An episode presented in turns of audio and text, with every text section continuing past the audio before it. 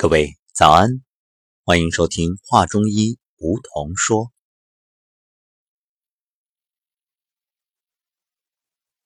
黄帝内经健康大讲堂》上古养生之道二零一八首期提高班，昨天进入第二天，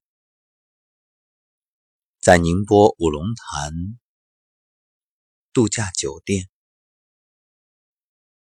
家人们一起度过了愉快的一天。从早晨八点半集合，到山谷中阳光下站桩，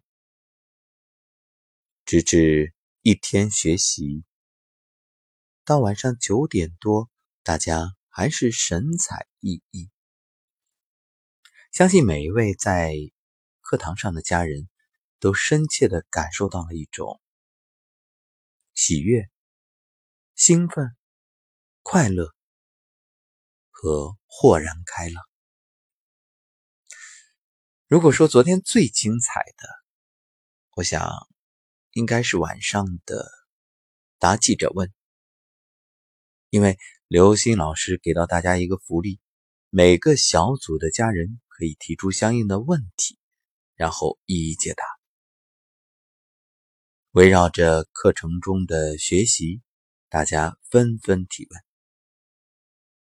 然后呢，刘鑫老师谈笑风生，信手拈来，侃侃而谈，为大家解除了诸多疑惑，诸如为什么女性有时会短暂绝经，月经量少，该。如何去自我养护等等众多的问题呀？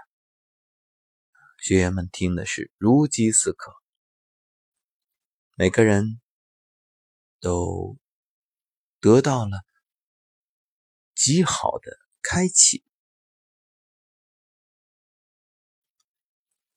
印象最深的是一位来自东北的学员，来自东北那旮瘩。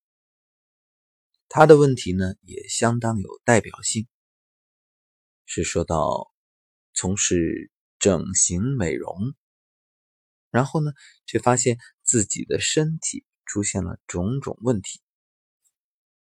他说的一句话是：“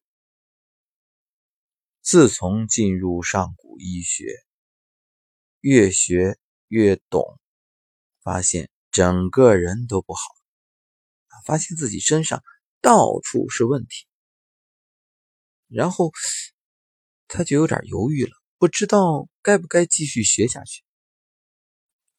后来啊我接着他这个话说了一个小段子，我说：“啊，自从看报纸上说抽烟不好，我就吓得再也不看报纸了。”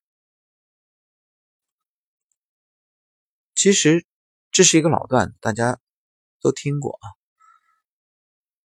那想想看，是不是遇见上古医学之后，你懂了，你开悟了，你明白了为什么当初自己会出现诸多问题？难道你想像鸵鸟一样把头埋在沙子里，重新回到以前的懵懂？对此。不理会吗？那除了说是自欺欺人，还有别的解释吗？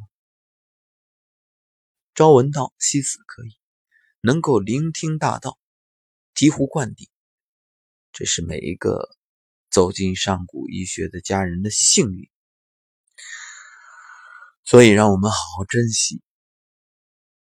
那昨天老师呢，还给大家有一段。特别的训练啊，特别好玩的是，课堂上发给每个学员一个气球，然后让大家去抓这个气球。很多学员最初不明就，以为只是一个小魔术一样啊，觉得好玩。实际上呢，后来渐渐懂得，只是让大家去体会啊，上古医学的这种手法，这种感觉。这种不用机械力的巧力，因为唯有这样，才能真正把力渗透到对方的身体里。所以在课堂练习的过程当中啊，老师在检查的间隙，还和现场的一位家人哎做起了太极推手。然后那位家人呢，练过太极，但是在几次的这个推手过程当中啊，始终找不到老师的发力点。这老师站的是一个无脊桩，并没有前后的弓步，而是左右的马步。啊，按理说这种状态是重心不稳，很容易被推倒的。但是那一位学员啊，在多次的这个交手中，还是没有找到老师的着力点，因为这是非常非常空的。那由此，我忽然有一种感悟：为什么以往在参加一些演讲比赛或者是主持人大赛的时候，包括？主持活动的过程当中，我会发现，越是不准上去，越是能够侃侃而谈，啊，娓娓道来；越是精心准备，越容易在上面紧张、僵硬，而且差强人意的结果。之所以有这个感悟。是因为昨天晚上，宋老师回到房间之后，聆听的一段教诲。老师剖析了关于这个推手的种种。老师说：“我没有去练过太极，那为什么会有？”这种感觉其实它就是一种大道，因为万法皆通。没有刻意练习过，只是掌握了这个力的原理。这么一说，我恍然大悟。老师的用意当然是让大家通过这种太极推手的练习，去找这个感觉，然后再为有需要的人、有缘人。调理的过程当中，就不会再用机械蛮力啊，这样呢，更好的去理解和运用。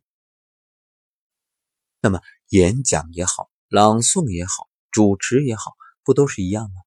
当你刻意的在上台之前去准备某一段的时候，这种临时抱佛脚，其实僵化了你的思维。于是，一旦上台，你用的也是机械力，因为这个时候就好像把你的头脑捆住了一样，就好像你在推手的过程当中用的是蛮力一样，你反而忽视了自己真正的优势，那种见招拆招、随机应变。其实想想看，那世间事莫不如此啊！就像我们说。武林高手过招，那无招胜有招，一切运用自如。想想看，无论你最初学的是什么招式，你在临敌应对的时候，会不会把招式再从头到尾演一遍？那不叫交手，那叫套路，那叫表演。所以。一切融会贯通，一切信手拈来。正所谓“飞花摘叶皆可伤人”，如此方不会拘泥。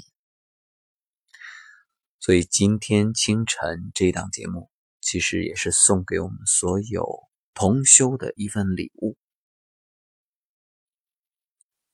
当然，在课堂上。大家会更好的去领悟，所以呢，也希望这一次没有来到提高班的各位老学员啊，大家可以在生活当中去练习，以这种啊太极的云手啊、推手啊，去找这个感觉。另外，老师也说，那以后意味着又给了大家一个非常有意思的好玩的练习方法，比之太极养生步啊、混元桩啊，或者是抖动功啊这些自己练习的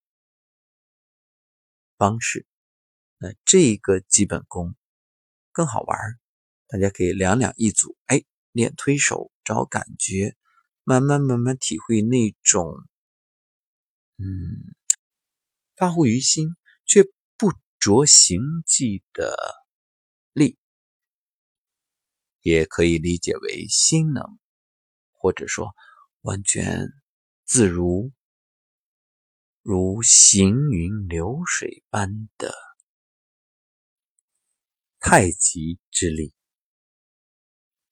好，感谢收听本期节目，与各位同修共勉。